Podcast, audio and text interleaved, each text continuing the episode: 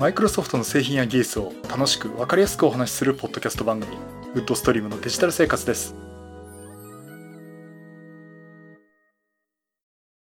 第595回目の配信になります。お届けしますのは木澤です。よろしくお願いします。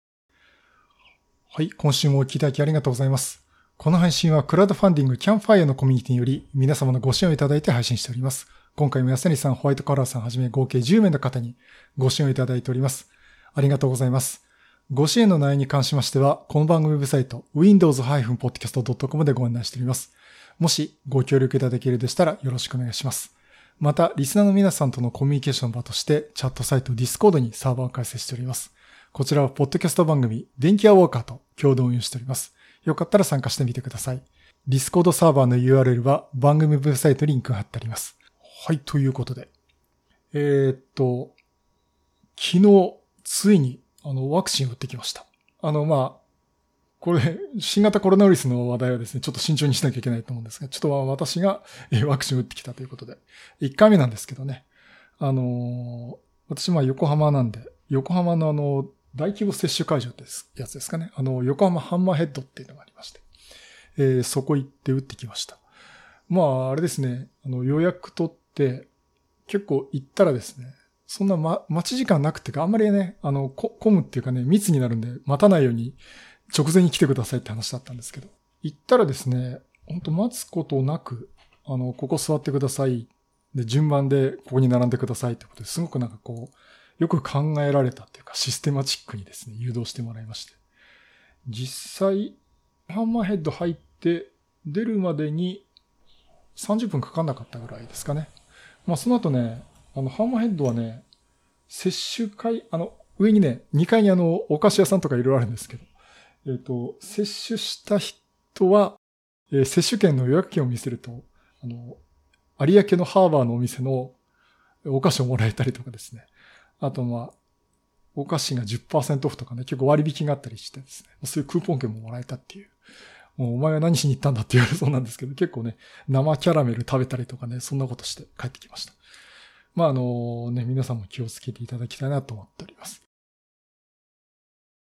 さて、えっ、ー、と、前回、あの、4K モニターの話をしまして、結構反響ありましてね。あの、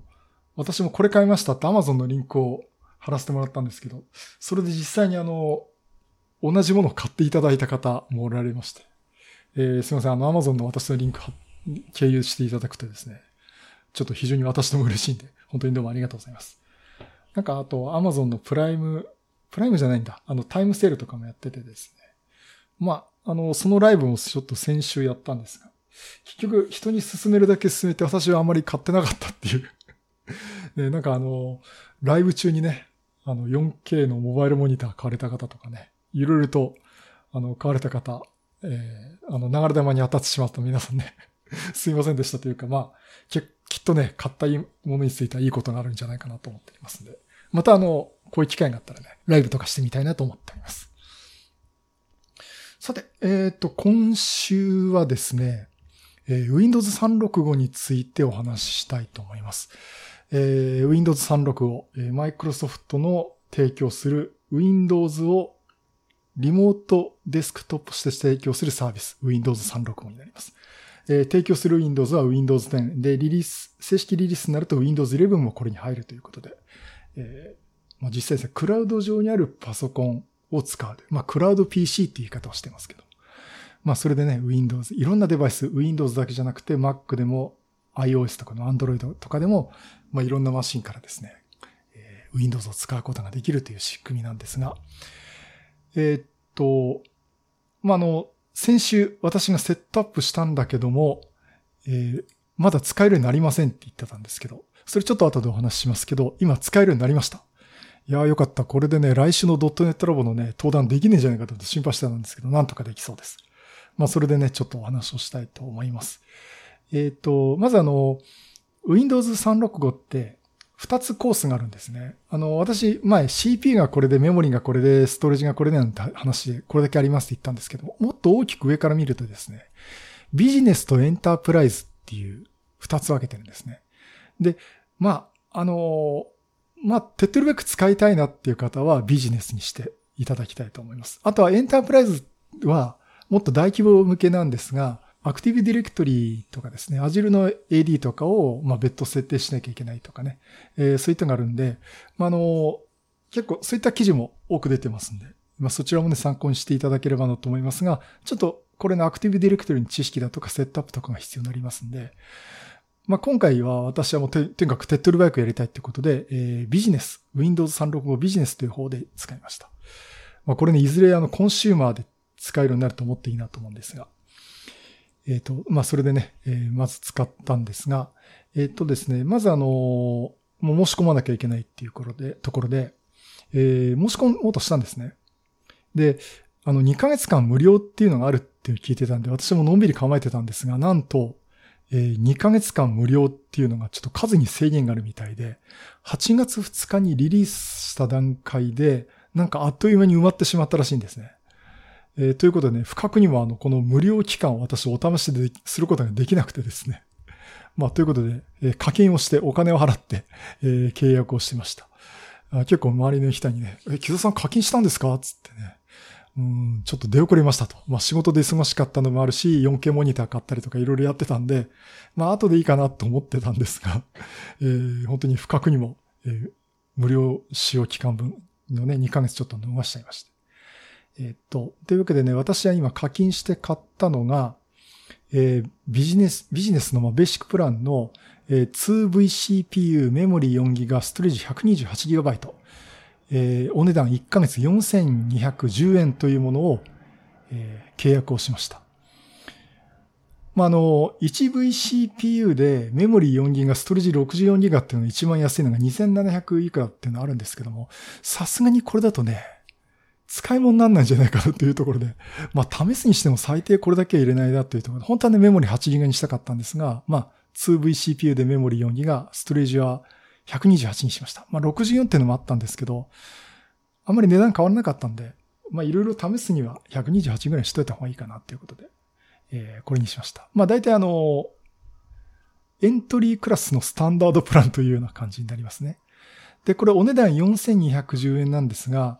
Windows 10のライセンスを持っている方、まあ私もそうですけども、これについてはですね、ハイブリッド特典ということで500円割引になります。えー、ということで、私は3710円で1ヶ月契約ということにしました。で、すいません、これね、前回か、あと YouTube でもそうなんですけど、ちょっと私間違ったこと言ってましたしまいまして、これハイブリッド特典、私10%オフって言ってしまったと思うんですね。えー、すいません、これあの、私が言い間違いで、なんか思い込みで喋っちゃいまして。えー、これ500円引きですね。えー、ということでね、500円引きで、まあ、結果的にあの、4210円だったんで、500円引きの方がね、お得なんですけど。えー、ということで、ちょっと契約をしました。それでね、あのー、申し込み自体はすごく簡単なんですよ。あの、コース選んで、で、あとは、マイクロソフト365で動かしてるアカウントが必要なんですけども、それは私も持ってますんで、えー、このユーザー、つまり私自身に割り当てますっていうことで。あの、買っただけじゃダメなんですね。買って、それを誰に割り当てますかって、誰にライセンスしますかっていうと、まだ決めないと使える状態にならないんで。で、まあ私自身にライセンスしますと。それまではね、ライセンスは1本あります。でも割り当てしてませんなんて状態になるんで、これあの、マイクロソフト365のウェブサイトのポータルサイトから割り当てをするということで、えー、割り当てをしました。で、割り当てをしてね、さあ使いましょうっていう、まあデプロイするっていう行為なんですが、一番最初にそのクラウド PC を初期化するってことをしなきゃいけないんですね。で、えー、これでセットします。じゃあ初期化しますってことで、で、出来上がりましたってところでやっと使えるようになるんですが、なんとここで時間がかかってしまって、まあ、前回の配信でもまだ終わらないですって言った状況でした。あのー、大体ね、使いますって言ってから45分から1時間ぐらい待って、えー、使えるようになりますっていうのが、まあ一般的に言われてることなんですね。で、実際あの、使用版試した方もそういうふうに記事とか書かれてるんですが。一番早い方で20分で使えるようになったっていう方がおられまして。まあ、それでもまあ1時間ぐらい待ってりゃいいかなと思って、1時間待っても、まだ、あの、初期化中なんですね。で、2時間、3時間、4時間って待ってても全然終わらない。で、結局、先週の、ポッドキャストの番組の時間過ぎてしまって。いや、これ参ったなと。いうことで、一応マイクロソフトのサポートにまだ終わらないんですけどっていうね、問い合わせのメールをしていた状態でした。あの、サポートサイト、クエスチョンマークのアイコンを叩くと、サポートサイトで似たような質問がありますか？もしくはマイクロソフトに直接問い合わせしますか？っていうことでね、問い合わせできるようになってますんで。まあ一応こういう状況ですって画面ショットもつけて、えー問い合わせをした状況でした。あの、っていうのはそこまで思ったのは、他の方がですね、やっぱりね、8月2日に申し込んで、14日の段階で、まだ使えるようにならないと、木澤さんと同じ状況ですっていう形でね、12日間ダメなんですよっていう。まあ、その方はね、まあ、のんびり使おうって感じだったと思うんですけど、えーそういう例があったんで、これ終わらないんじゃないかと思ってね、もう問い合わせをしました。で、言ったらですね、結論から言うと、動くなりました。えーっと、ちょうど24時間かかりました。えーっと、申し込みでスタートしたのが、ちょうど13時15分だったんですね。で、丸々24時間た翌日の昼間の13時15分になったら、やっと使えるような状態になっていました。まあ、ということで、あの、一応マイクロソフトの問い合わせの方には、ちゃんと使えるようになりましたということで、問い合わせは取り下げますっていうことで。で、それに対してね、きちんとマイクロソフトのサポートから、まあ、取り下げのこと了解ですっていうことで返事いただきまして。まあ、まあ、今後ともよろしくお願いしますという話になったんですが。まあ、そういうことでね、あのーやっと使えるようになりました。ということで、あのー申し込んだんだけど、なかなか終わらないっていう、その始まらない時間がかかるっていうのはあるんですけども、えーっと、私も今まで聞いてた中で一番時間かかってますね。一日かかりましたんで。まあ、あのまあみんなに話聞いてるとね、まあそれだけサービスが入り込んで注目されているっていうかね、混んでんじゃないですかって話にはなっています。で、ちなみにあの、Facebook の私のお友達の方で、え12日間待ってもダメだったっていう方は、え私のでね、いや、うまくいっちゃいましたよって言ったら、その後マイクロソフトにちょっと問い合わせしたらしいんですね。そしたらあっという間に使えるようになりましたっていうところで。まあもし、あの、1日待ってもダメだって方は、もうマイクロソフトのサポートにあの連絡をした方が早いと思います。まあそういう状況でね、使えるようになったんですが、えっ、と、まずね、えっ、と、Windows 365で、のポータルサイトに行ってですね、えー行きますと、まあ、あの、自分のアカウントでログインをして、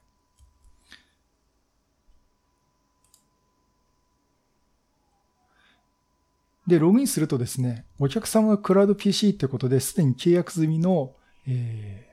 PC が、クラウド PC っていうかね、Windows 365の、まあ、Windows が表示されています。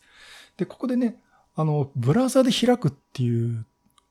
あの、ボタンがあるんですけど、これブラウザで開くとですね、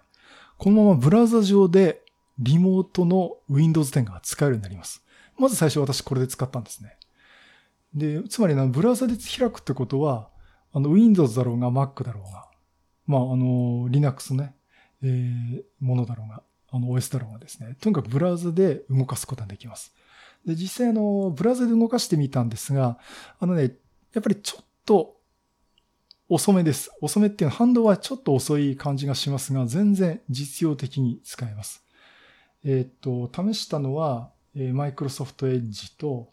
あとは、えー Mac の方は Safari ですね。えーこちらを試しました。試してないですけど、Chrome だと大丈夫でしょうね。まあ、Chrome がダメってこと今時ないでしょうからね。えーそういったところでね、あの、ブラウザから、えーまず Windows が使えます。つまりもう Mac でも、このまま Windows そのまま使いました。さて、まずその後に、えーリモートデスクトップということで、これ、マイクロソフトの RDP というプロダクト、プロトコルがあって、リモートデスクトップ接続で、クラウド PC、つまり Windows 365の Windows 10が使えるようになるんですが、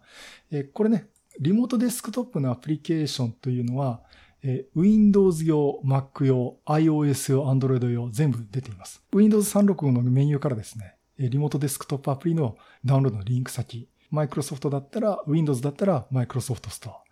で、Mac だったら App、Mac App Store の方にリンク行くというところになっています。まあそこでね、あのリモートデスクトップで使ってみました。で、リモートデスクトップで使うとすごくパフォーマンスは上がりましたね。あのまあ、新クライアントとかでお仕事で使ってる方は言われると思いますが、まあ大体あれと同じような感覚で。あの、まあ、普通に使ってます。あの、例えば動画編集だとかなんとかっていうわことまでには使ってないし、ゲームをやったりするわけじゃないんですが、普通のこうビジネスアプリケーション、まあオフィスとかね、あとウェブ見たりっていうところとか、あとまあ YouTube で動画見る分にもですね、えっと、まあ、えー見れます。で、リモートデスクトップの本当にパフォーマンスが良くてえ、Windows のリモートデスクトップはもちろんいいんですけど、Mac のリモートデスクトップもすごい快適に使えます。うん、だからまあ、あの、ちょっと使ってみるんだったら、例えば他のマシンとかね、出先の他の自分の持ってるマシン以外でちょっと使いたいって時は、例えば Web 画面で Web ブラザで使うってこともできますし、あとまあ自分でね、リモートデスクトップ環境を用意してる方、もしくはまあそういうの用意されてる環境だったら、もうリモートデスクトップで繋いだ方がいいかなと思ってます。で、パフォーマンス的にはすごくあの、普通に使えるというところです。つまりあの、オフィスアプリケーション使ってても特に引っかかることはなくですね、快適に、快適にってかな、うん、使えるっていう状況です。ワードとかエクセルとかいろいろ使ってみました。何をね、あの、Mac でも全然普通に使えるんで、それはありがたいですね。あの、ですからその M1Mac で Windows 動かすにはっていうのは本当に最近あの M1Mac から出ていろいろ話題になってますしね。まあ、パラレルズもこの17になってからあの M1 のパフォーマンス上げたとかね。で、M1 の ARM 版の Windows でもまた動かせるってことになってますけど。まあ、これマイクロソフトが正式に出さないんであれば、本当にやり方としては、この Mac でも Windows 使うんだったら、この Windows 36を使うっていうのもすごいありかなと思っています。まあ、あの、お値段がね、えっ、ー、と、まあ、まあまあ、その普通に使うんだったら4210円。Windows のライセンス持ってんだったら3710円なんで、まあこれここまで出すかなっていうところはあると思うんですけども、えー、まああの、まあ、これ YouTube でも話したかもしれませんけども、選択の肢の一つになるかなと思ってます。そしてですね、あと iOS でも試しました。えっ、と、まず iPad ですね。私の iPad Air 第3世代、えー、なんですが、これもですね、あの、ウェブでも使いましたし、あの、つまり iPad のサファリでも使いましたし、これ iPad 用 iOS 用のマイクロソフトのリモートデスクトップのアプリがありますね。それも使います。で、リモートデスクトップで使ったとこですね。いいですね。ハイレゾのまま使えます。ハイレゾっていうかその、あの高精細な画面のままね、リティナディスプレイ使うことができますし、あとはあの、キーボードも、あの、先日ちょっと YouTube のレビュー上げましたけど、えー、私、ロジクールのですね、MX Keys for Mac という、もう Mac のキーボードを持ってるんですが、えー、これを iOS 用にも使えるってことで、iOS、まあ、iPad の外付けキーボードとして使うってもいます。もちろんマウスも引き続き使えますしね。あとね、あの、タッチパネルについては、あの、タッチした状態でっていう、そのサーフェスみたいな使い方できないんですけど、タッチパネル全体がトラックパッドみたいになってるんですね。ですから、こう指でなぞると、それに沿ってマウスカーソル動く。で、タップするとクリックされるっていう。で、あとは2本指で、えー、例えば縦に動かすとスクロールしたりとかっていうところで、そこらのジェスチャーも、独自に使えるようになっています。まあ、そういったところで見ると、まあ、あのー、やっぱりね、Windows 実機使ったにはかなわないとこあるんですけども、iPad で外付けキーボードで、えー、タッチパネルにで、こう、マウスカーソルを動かすような操作でしていくと、まあ、普通に使えますんで。あと、そのパフォーマンス的には全然 iOS のワードとかのアプリを使ってる感覚と変わらないぐらいのパフォーマンスで使えます。それと iPad だけじゃなくてですね、もちろん iPhone でも動かせます。で、iPhone についても、マイクロソフトのリモートデスクトップのアプリもありますし、iPhone の中のサファリでも使えます。画面小さいですけどね。小さいんですが、まあ、ぶっちゃけ使えますね。あの、エッジでウェブ画面見たりとか、あとはね、Excel でちょっとした簡単な表をですね、編集してみたりとかっていうのはやってみましたんで、まあ、常用するのはちょっと厳しいかもしれませんけど、いや、どうしても急げで Windows でなんかやんなきゃいけないんだった時は、iPhone で使うって言っても、というのをね、使うことができます。えー、ということで私今その Windows と Mac と iPad と iPhone、えー、とそれとそれぞれ Web とあとリモートデスクトップアプリということで今一通り試しまして。まあ、やっぱり一番使うのは Windows ですけどね。あと次使うのは Mac かな。あの、MacBook Pro に、えーこのロジクールの MX Keys for Mac を、まあ、Bluetooth でつなげて、で、モニターはこの31.5インチの 4K モニターで使って、リモートデスクトップで Windows 365の中の Windows を使うってことをしてますけども。なんか、そうですね。なんかしばらく、ちょっと試しに使おうってことで使い始めたら、その後、引き続きあの、全然、Mac のリモートデスクトップで使ってるっていうこと意識なくですね。なんか普通に使ってて、ああ、そういえばこれ今、Windows 36を使ってたんだっていう感じでね。あの、本当によっぽど動画編集とかゲームでもやらない限り、あの、意識しなく使えるっていう感じがしてます。で、もうあれですね。あの、Windows 使ってんだか Mac 使ってんだかよくわかんないような状況になってきて、している上に、さらにリモートで Mac でも Windows 使ってるところでね、一体私はどのマシンで何の OS を使ってるのかっていうわかんないような状態に回ってまして。まあそれだけあの、なんていうのか違いがないっていうかね、普通に使えるっていうことになると思います。これ、ごめんなさい。ちょっとまだやってなかったんですが、あの、 Discord の方でもお話いただいてたんですけど、じゃあベンチマーク測ったらどうですかって話あったんですけど、えーとね、ちょっと、今の収録時点ではまだ測っていないです。あの、何がいいのかな ?PC マークとかあるのかな？あの、ベンチマークって使ってないんで、ちょっとなんか見て、まあ、ゲームとかのベンチマークというよりは、なんかビジネスアプリケーションを動かした時のベンチマークってどうでしたっていうのはね、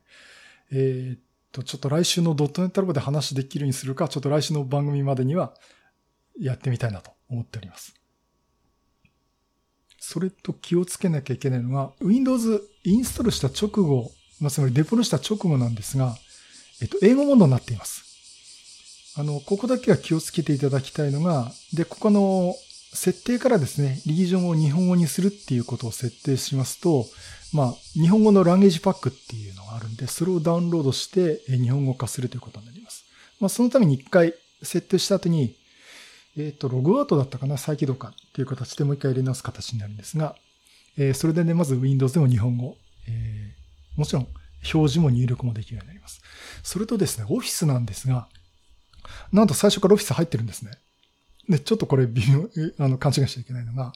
あの、オフィスが起動できるようなプリインストール状態になっています。あの、私ね、Windows 365の中の Windows 立ち上げたら、Word とか Excel とか PowerPoint とかスタートメニューに出てくるんですよ。あれ入れた覚えないのにな、つって Word を試しに起動したらですね、ちゃんと立ち上がっちゃうんですね。しかもちゃんと私のアカウントで。で、まあ、あの、これどうだったっけって話してたら、いや、これは、そのライセンス自体は、あの、木田さん持ってるからですよと。マイクロソフト365で。えー、だから使えるんで、これ、あの、ライセンスさえあれば、あの、Windows 365の中からですね、すぐ Office を使うことができます。ただ一つだけ注意していただきたいのが、ここで入ってくる Office も英語版なんですね。で、あの、一回起動して、あ、これ日本語化しなきゃいけないんだな、どうやるんだろうと思ったら、例えば今ワードを立ち上げたんですけど、ワードの方で、あなた今日本語環境で立ち上げてますけど、これ英語版のオフィスなんですよと。ちょっとダウンロードしますねってことをメッセージが出てダウンロードするってやると、まあ日本語版のオフィスの、まあランゲージパックになるのかと思うんですが、もう一回ダウンロードしてですね、日本語版のオフィスが再度使えるようになります。まああの、そういったところで、まあ最初ね、Windows 自体が英語モードになってるんで、リージョンを日本語にして、え、日本で使いますということにすれば、まあ、それに続いてオフィスについても、え、日本語どうしますかっていうのを聞いてダウンロードしてくれるようになりますんで、え、そういうところでね、日本語環境でもバッチリ使うことができます。まあ、あの、そんなところで、えー、まあ、普通に使えるようになりましたんで。まあ、本当あとはね、これ、値段だけだと思います。あの、まあ私も YouTube で喋ってたらこのポッドキャストで喋ったり いろんなとこしてるんで同じこと喋っちゃうかもしれませんが、本当にあと値段だけで、まあ今、以前ね、タロケンさんも言わせた時に、全部込みで2000円ぐらいだったらいいのになっていうと、確かに2000円ぐらいだとすごくいいと思いますけどね。うん。まあ最低ラインで4210円ということで。うん、もうちょっとパフォーマンス求めたいんだったら5770円だったかな。ちょっと1個上のグレード、メモリ 8GB にするとかね。4VCP にするとかね、えー、方法あると思います。まあ、あの、お仕事で使ってるって方はね、ちょっと検討されてもいいかなと思ってます。あとも本当に私みたいにこう個人で使うこともできますんで、えー、まあ、それ見てもいいかなと思ってます。あの、私もね、あの、Azure の中の仮想マシンで Windows をインスタンス持ってて使えるようにしてるんですけども、これシャットダウンしておくと課金されないんですけどね、稼働させたままだとそれだけ課金されちゃうんですけども、えっとね、こっちよりね、使い勝手はいいです。使い勝手いいかっていうと、パフォーマンスが悪いとかじゃなくて、あの、すぐ使えるんですよ。で、私なんかその Azure の仮想マシンって一回シャットダウンしてるんで、起動するのに、ま、待つんですね。10分くらいかかるんですね、これが。で、10分くらいかかって、やっと使えるようになるっていう。別に MZ80 でベーシック使うんじゃないかってくらい時間かかっちゃうんですけども、まあ、それ考えると、Windows 365はもう月額で起動しっぱなしなんで、あの、いつでもどこでもすぐ使える。で、本当繋げたらすぐ、すぐ Windows が使えるんですね。やっぱりすごく面白いのが、Windows マシンのリモートデスクトップで使ってて作業して一回そのまま切りました。じゃあ、Mac とか iPad でもう一回立ち上げますっていうと、作業してた途中の状態の画面がそのまま引き継がれますんで、そのまま継続できるっていう。もう本当に作業も継続できるってところでね、あの、なんていうのか、利便性っていうのはものすごく上がってます。まあそういったところでやっぱり、その、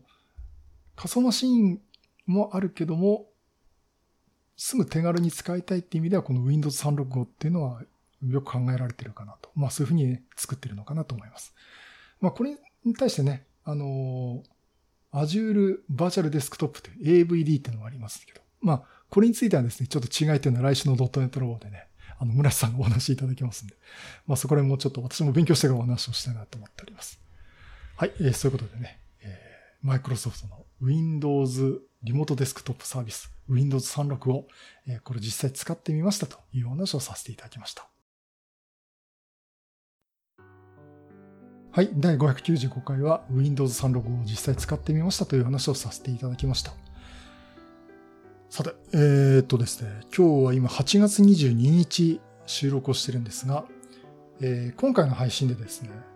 この番組なんと12周年になります。